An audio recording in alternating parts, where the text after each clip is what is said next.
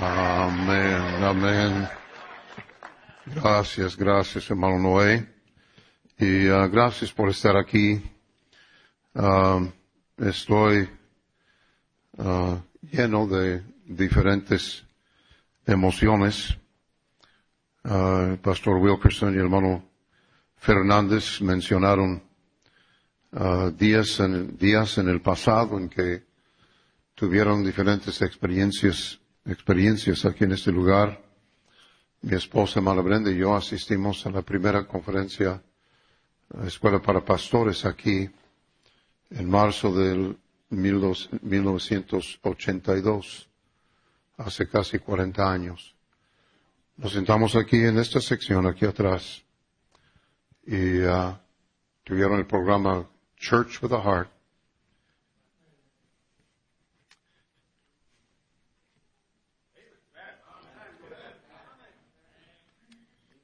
Iglesia con corazón. Y oramos durante todo el programa. Y salimos comentando, ya llegamos a casa. Exactamente lo que habíamos estado buscando. Y vine, vinimos año tras año y cada año Dios hacía algo en nuestros corazones, en nuestras vidas. Regresamos a casa esa primera vez preguntándonos, si Dios puede hacerlo aquí, ¿por qué no puede hacerlo en México? Y cómo Dios lo está haciendo. Doy gracias a Dios por esta iglesia. Sigo dando gracias a Dios por esta iglesia, el departamento hispano, uh, los hermanos de habla inglesa.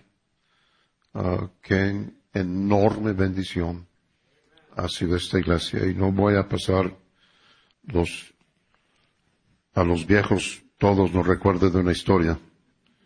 Y no voy a cansarles con esas cosas, pero simplemente quería expresar uh, esos sentimientos. Gracias. Mal Fernández por predicar como siempre ha predicado. Y uh, por no cambiar. Hermano uh, Josué Cabnal nos recogió en el aeropuerto hoy. En el viaje me preguntó que quién había sido la gran influencia en mi vida y mencioné varios nombres Ronald Hiles, mi propio padre, el hermano que, con quien trabajé cuatro años cuando estuve en el instituto, Ronald Jernigan, uh, Cantinflas, um, y uh, mencioné al hermano Elmer Fernández, hermano Rando Garlic. Uh, ¿Sabe que necesitamos uh, recordar a los que han sido una influencia en nuestras vidas. Eso no es adorar a un ídolo. Uh, son carne, son hombres. Hermano Hiles fue hombre. Uh, nadie es perfecto. Uh, pero merecen nuestro agradecimiento y nuestra gratitud. Amén. Un hermano de esta iglesia vino conmigo un día y dijo, pastor, Pasé por el rastro de la ciudad y escuché algo que me recuerda de los bautistas. ¿Y qué fue, hermano? Digo, estaban sacrificando a un marrano. Y el marrano estaba diciendo, yo no fui, yo no fui, yo no fui. Y los otros marranos estaban diciendo, él fue, él fue, él fue, él fue, él fue.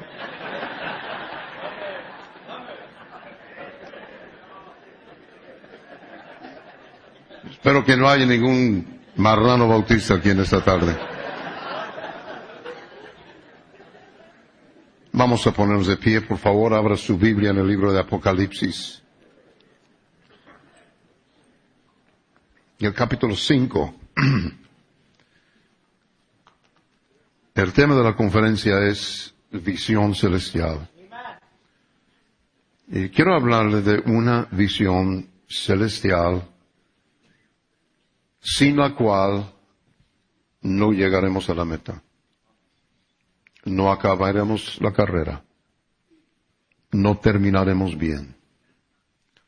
La falta de esta visión es lo que causa la baja de siervos de Dios, el desánimo de cristianos activos, la pérdida de bendición tras bendición en las vidas de miles de hijos de Dios.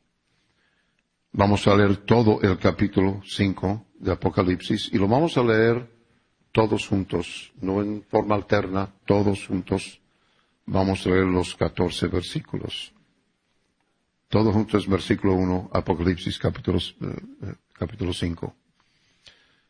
Y vi en la mano derecha del que estaba sentado en el trono un libro escrito por dentro y por fuera, sellado con siete sellos y vi a un ángel fuerte que pregonaba a gran voz, ¿quién es digno de abrir el libro y desatar sus sellos? Y ninguno, ni en el cielo, ni en la tierra, ni debajo de la tierra, podía abrir el libro, ni aun mirarlo. Lloraba yo mucho, porque no se había hallado a ninguno digno de abrir el libro, ni de leerlo, ni de mirarlo. Y uno de los ancianos me dijo, no llores. He aquí el león de la tribu de Judá, la raíz de David, ha vencido para abrir el libro y desatar sus siete sellos. Y miré y vi que en medio del trono y de los cuatro seres vivientes y en medio de los ancianos estaba en pie un cordero como inmolado, que tenía siete cuernos y siete ojos, los cuales son los siete espíritus de Dios enviados por toda la tierra. Y vino y tomó el libro de la mano derecha del que estaba sentado en el trono. Y cuando hubo tomado el libro, los cuatro seres vivientes y los veinticuatro ancianos se postraron delante del Cordero, todos y copas de oro llenas de incienso, que son las oraciones de los santos, y cantaban un nuevo cántico diciendo, digno eres de tomar el libro y de abrir sus sellos, porque tú fuiste inmolado y con tu sangre nos redimido para Dios de todo linaje y lengua y pueblo y nación. Y nos has hecho para nuestro Dios reyes y sacerdotes y reinaremos sobre la tierra.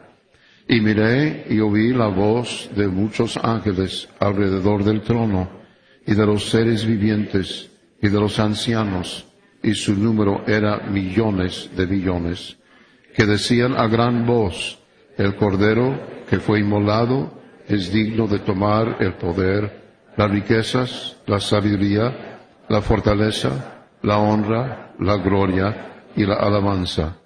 Y a todo lo creado que está en el cielo, y sobre la tierra, y debajo de la tierra, y en el mar, y en todas las cosas que en ellos hay, oí decir, al que está sentado en el trono y al Cordero, sea la alabanza, la honra, la gloria y el poder de los siglos de los siglos. Los cuatro seres vivientes decían, Amén. Y los veinticuatro ancianos se postraron sobre sus rostros y adoraron al que vive por los siglos de los siglos. Vamos a orar. Señor, cuando leemos este pasaje,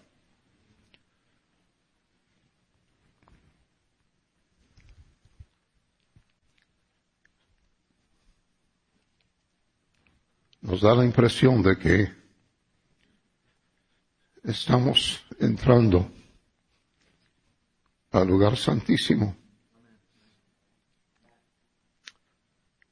Impresiona nuestras mentes nuestros corazones.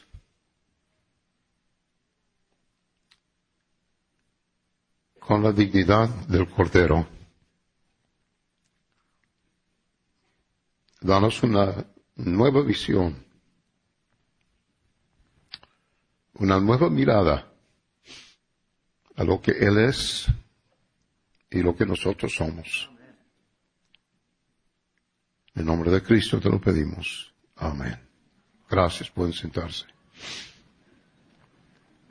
La mayoría de los creyentes consideran el libro de Apocalipsis como puramente futurístico, profético, escatológico. Y es todo eso, pero es mucho más. Es un libro eterno porque es eterna palabra de Dios. Y así como el resto de la Biblia es un libro práctico. Segundo Timoteo 3:16, toda la escritura es inspirada por Dios y útil para enseñar, para redarguir, para corregir, para instruir en justicia, a fin de que el hombre de Dios sea perfecto, enteramente preparado para toda buena obra. En Apocalipsis 5 se le muestra a Juan el libro con siete sellos. El libro se ha sellado por la mano y la firma de Dios porque es palabra de Dios. Debía abrirse en el tiempo señalado por la persona señalada y sus juicios debían ser ejecutados por esa persona señalada. El ángel pregunta, ¿quién es digno de abrir el libro y desatar sus sellos? ¿Quién merece ese honor? ¿Quién es digno de presidir sobre el evento más monumental y cataclísmico de todos los tiempos? Esta es una pregunta retórica, una pregunta cuya respuesta es obvia. Es como la pregunta que Dios hace, ¿robará el hombre a Dios? sí, la mujer también. El ángel no contesta. No porque no conoce la respuesta, sino porque no está pidiendo voluntarios. Me da la impresión de que hay predicadores que si hubieran estado ahí para escuchar esa pregunta dirían, yo, yo puedo, yo puedo. El asunto no es disponibilidad, el asunto es dignidad. Es el asunto. ¿Quién es digno? Juan llora porque nadie parece ser digno. Y el plan y el propósito de Dios no pueden proceder hasta que uno que es digno aparezca, abra el libro, desate los sellos y ejecute los juicios. ¿Quién es digno? exclama el ángel. ¿Quién es digno de abrir los sellos y leer el libro y ejecutar estos juicios? El anciano dice, Juan, no llores. Hay uno que es digno. Y Juan dice, ¿quién es digno? Y viene la respuesta. El Cordero, Juan. El Cordero es digno. El Cordero de quien tú escribiste en tu Evangelio.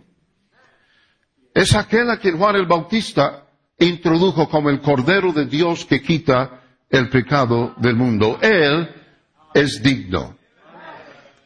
Y Juan dice el anciano, este es digno porque es el Cordero pero no solo Cordero, es el Cordero. Pero no solo el Cordero, es el Cordero de Dios. No solo el Cordero de Dios, es el Cordero de Dios inmolado desde antes de la fundación del mundo. Entonces los veinticuatro ancianos, representando los doce patriarcas y los doce apóstoles que representan los salvos del Antiguo Testamento y los salvos del Nuevo Testamento, cayeron y adoraron. Y la Biblia dice que este coro celestial cantaba un nuevo cántico, el cántico de los redimidos. A propósito, ese es el único canto que debe cantar un verdadero cristiano. El cántico de los redimidos. Una pregunta, ¿tú eres redimido? Dije, ¿tú eres redimido? Pues canta como redimido, no como un triste mundano de cantina. Cuidado con la música. La música cristiana, la música bíblica, debe hacerle querer adorar a Cristo, no al cantante. Debo decir cómo saber si un canto es bíblico. Cuando termina de cantar alguien, si dices qué bueno es Dios, esa fue música cristiana. Si dices qué buen cantante, es música mundana. Ahora no tiene nada de malo decir o pensar con qué hermosa voz ese cantante me hace pensar en la bondad de Dios.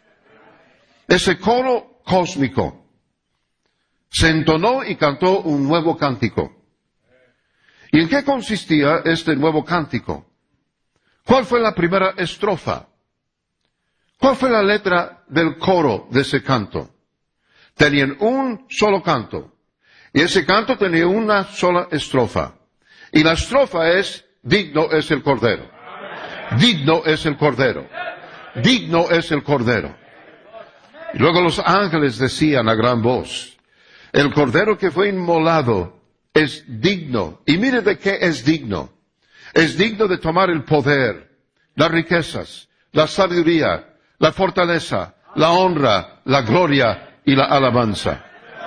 Y luego dice que todo lo creado que está en el cielo y sobre la tierra y debajo de la tierra y en el mar y todas las cosas que en ellos hay, oí decir al que está sentado en el trono y, el, al cordero sea la alabanza, la gloria, la honra, el poder por los siglos de los siglos. ¡Qué dignidad! ¿Podría haber duda acerca del testimonio de este gran ejército de testigos? Los redimidos en el cielo, en la tierra, debajo de la tierra, en el mar, parece no eliminar a nadie. Es unánime. El Cordero es digno.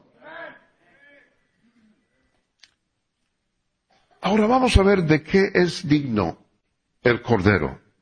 Mire esta lista.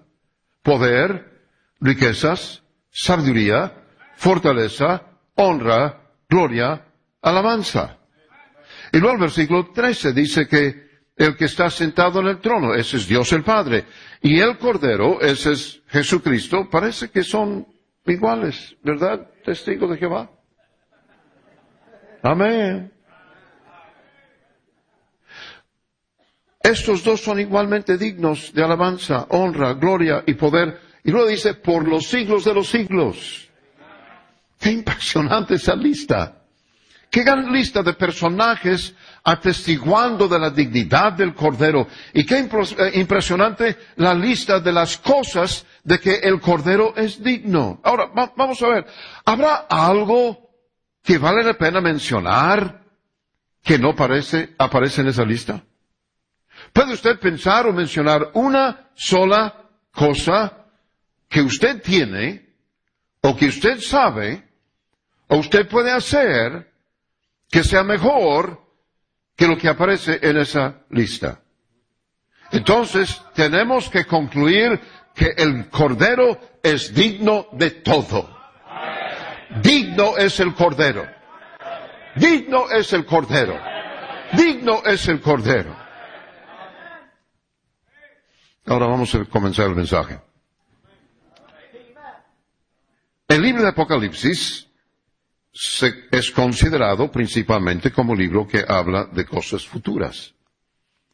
Pero ya hemos concluido que este libro es eterna palabra de Dios. ¿Verdad? ¿Estamos de acuerdo? Mi Biblia dice en Hebreos 13:8 que Jesucristo es el mismo ayer y hoy y por los siglos. Así que si el Cordero es digno en el momento de abrir los siete sellos en Apocalipsis 5, en el futuro, tenemos que concluir que es digno ahora. Eso significa que ahora mismo el Cordero es digno de todo lo que se menciona en esas listas. ¿Verdad? Él es el Cordero de Dios inmolado desde antes de la fundación del mundo. El Cordero de Dios que quita el pecado del mundo. Él es digno. Él es digno de que yo pierda mis propios deseos para poder hacer lo que Él quiere que yo haga. Él es digno de que yo abandone mi propia voluntad para hacer su voluntad. Pensamos en grandes hombres del pasado que han hecho grandes sacrificios para hacer la voluntad de Dios. David Livingston, Adnam Judson, J. Hudson Taylor, William Carey, Moody, Wesley, hermano Hiles, mi padre, el padre hermano Antonio Gómez, Rolando Garlic, Daniel Garlic, Isaías Rodríguez, John R. Rice, J. Frank Norris y otros muchos que usted mismo conoce. ¿Por qué lo hicieron? ¿Por qué se dejaron literalmente consumir sus vidas por la causa de Cristo? Una sola razón. Porque reconocieron la dignidad del Cordero. Mi hermano, usted nunca rendirá su vida y su voluntad completamente a Dios hasta que tenga una clara visión, una visión celestial de la dignidad del Cordero. Esta es la motivación de vida. Mi pasión por las almas va y viene. Pero la dignidad del Cordero nunca disminuye. Él siempre es digno. Mi compasión, mi deseo de hacer algo grande para Dios, mi determinación o mi sentido de deber, mi estado de ánimo, mi intensidad, todas estas cosas suben y bajan, aumentan y disminuyen, pero Él siempre es digno. Como algunos de ustedes asisto a una conferencia como esta y voy a Celaya o a San Luis Potosí o al Distrito Federal con el hermano Kevin Muyen y mi vida es transformada. Es más, mi vida ha sido cambiada tantas veces que ya no sé quién soy. Soy desafiado, termino animado para hacer algo grande para Dios. Espero que usted experimente algo en esta semana que le anime a querer hacer algo significante para Dios. Pero la emoción de un gran evento desvanece. Pero la dignidad del Cordero nunca desvanece. Ahora, quiero hacer una pregunta. ¿Qué tiene usted de que el Cordero no es digno?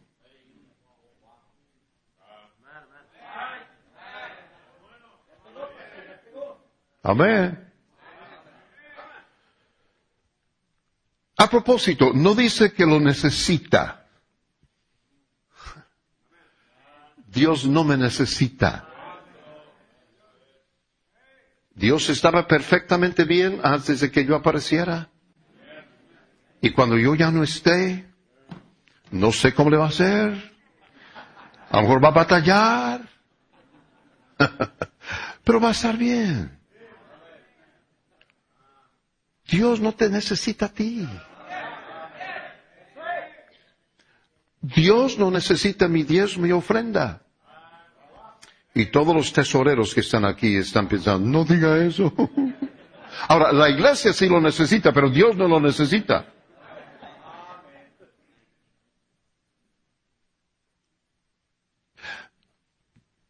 Dios pide que demos, no porque Él lo necesita. Pide lo que pide para que tú y yo podamos mostrar que creemos en su dignidad. El asunto no es necesidad, el asunto es dignidad. Yo doy regalos a mi esposa, no porque los necesita, sino porque los merece. Ella no necesitaba el regalo que yo le di en su cumpleaños, pero lo merecía y más, y la tuya también. Más vale que digas amén. Dios no necesita nuestro diez mi ofrenda, pero es una forma palpable en que podemos mostrar que creemos en su dignidad.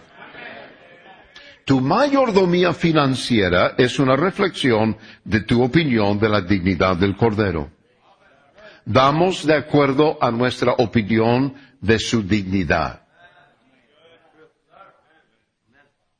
Yo tengo dos o tres políticas acerca de la ofrenda. Número uno, siempre pongo algo. Siempre. Número dos, no pongo monedas. Dios merece más que una propina. Número tres, nunca pongo el billete más chico. Por eso siempre me encargo de tener un billete de dólar en mi bolsillo. Estamos en Campeche, Mano Córdoba. Y uh, yo tenía en mi bolsillo tenía solo 200, un billete de 200 pesos. Uh, un billete de 200 pesos y dos monedas de, de 10 pesos. Y uh, fui al, la- al mostrador del hotel antes de salir al culto y cambié los dos, las dos monedas por billete porque no quería poner monedas. Y triste Córdoba recoge la ofrenda y dice, tú tienes un billete de 200 pesos en tu bolsillo, pon.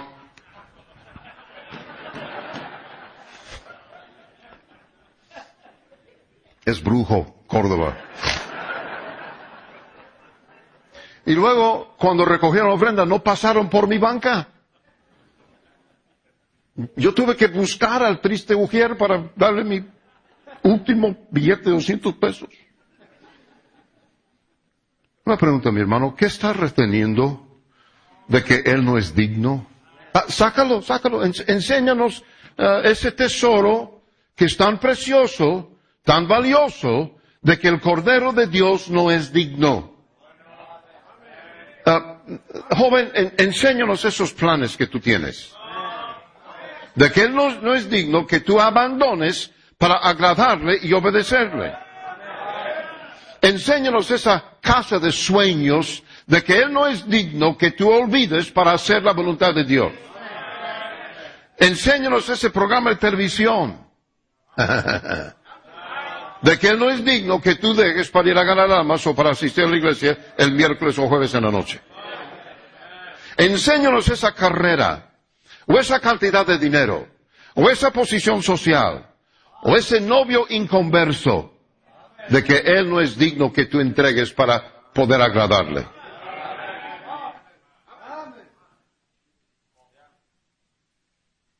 ¿Qué es la prueba de que Él no es digno de que tú soportes para poder servirle con espíritu debido?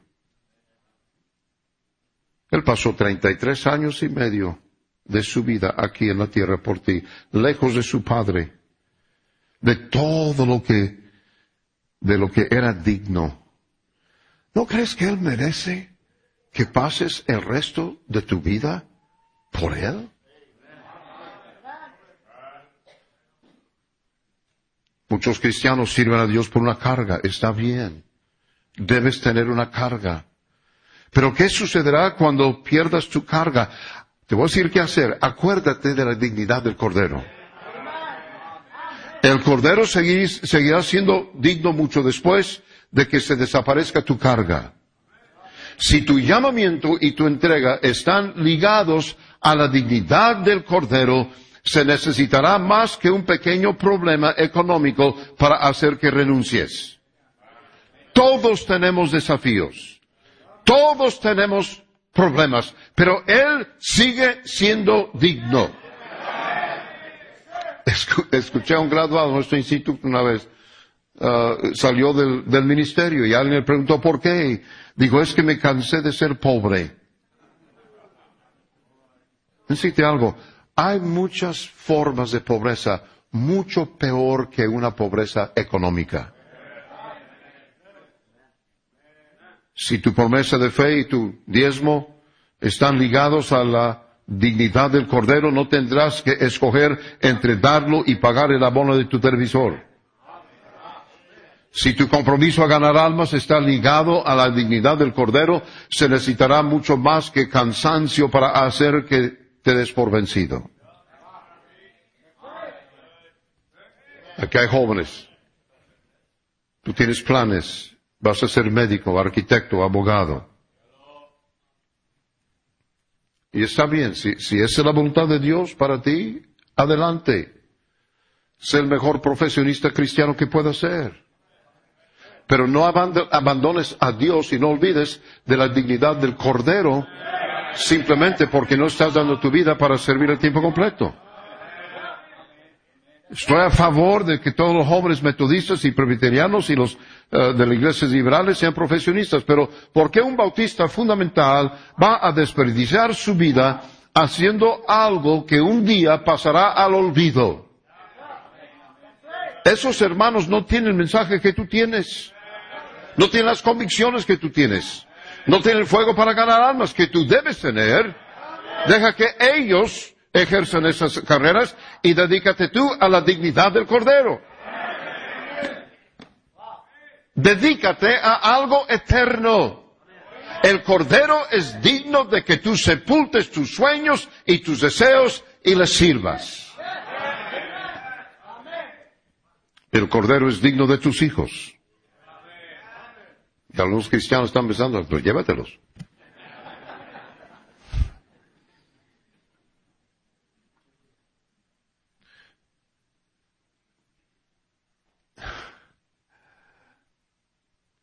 Ah, mejor no voy a decir eso. No, ¿Te lo digo? Ok, si, si no te gusta, no es culpa mía. Estoy dando oportunidad para no escucharlo. No sé si no, no a mí no me culpes, es culpa tuya. Yo he escuchado a padres cristianos, entre comillas, decirles a sus hijos que se, eh, que se entregan para servir a Dios tiempo completo, dicen, antes de entrar al instituto bíblico quiero que me des un título. ¿Y qué crees que es un diploma de un buen instituto bíblico? ¿Hígado molido? Lo que tú quieres es que tu hijo tenga una carrera en que puede ganar mucho dinero con que mantenerte en tu vejez.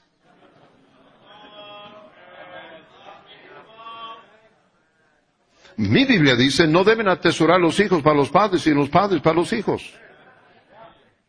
¿Con qué atrevimiento decimos o pensamos, yo, yo merezco más que esto? Yo, yo merezco mejor trato que esto. Yo merezco mejor casa, mejor sueldo. Pues yo también merezco ser feliz. ¿De veras? ¿Dónde, dónde dice eso? No decir lo que, de que yo soy digno. Soy digno de pasar toda la eternidad en el infierno sin jamás volver a ser recordado. Yo no soy digno de nada, Él es digno de todo. Mi hermano, Dios quiere que nos hagamos de una verdadera visión de la dignidad del Cordero. Esa es la visión celestial de que hablé al principio del mensaje. La visión celestial de la dignidad del Cordero. El Cordero es digno del sacrificio de mi imagen, de mi reputación, de mis sentimientos, de mi tiempo, de mi descanso, de mis preferencias, de mis conflictos con otros, de mis derechos, de mi comodidad, de mi placer, de mis amistades, de mi posición. Yo prohibí en nuestra iglesia el uso de la frase, vale la pena servir a Dios. ¿Cuál pena? Si es una pena servir a Dios, tú estás sirviendo al Dios equivocado. O le estás sirviendo por el motivo equivocado o con el espíritu equivocado. Hay más bendiciones de servir a Dios de lo que yo jamás había imaginado. Bendice alma mía a Jehová y bendiga todo mi ser su santo nombre.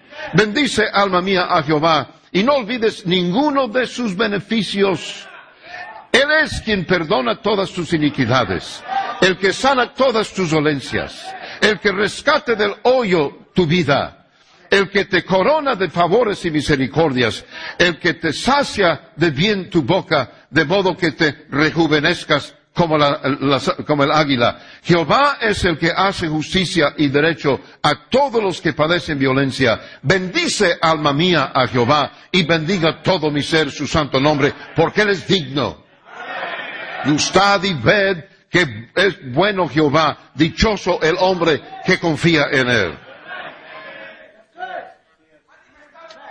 Pero la verdad es que si Jehová no me trata bien, si no realizo ningún beneficio inmediato en servir a Dios, si no valiera la, entre comillas, pena servir a Dios, en el sentido en que lo decimos, el Cordero sigue siendo digno. La dignidad del Cordero no depende de cómo Él me trata, depende de lo que Él es. Creo que Mao Fernández mencionó el gran yo soy. No depende, no, no hay nada en Él, no no hay en Él mudanza ni sombra de variación. Mi obediencia a Dios en medio de la dificultad y la dureza y la prueba y el hambre y la escasez y el coronavirus. ¿Cuándo dejó de ser coronavirus y se convirtió en COVID? Cuando la venta de Corona cerveza en México bajó 35%. Por eso- fue cuando.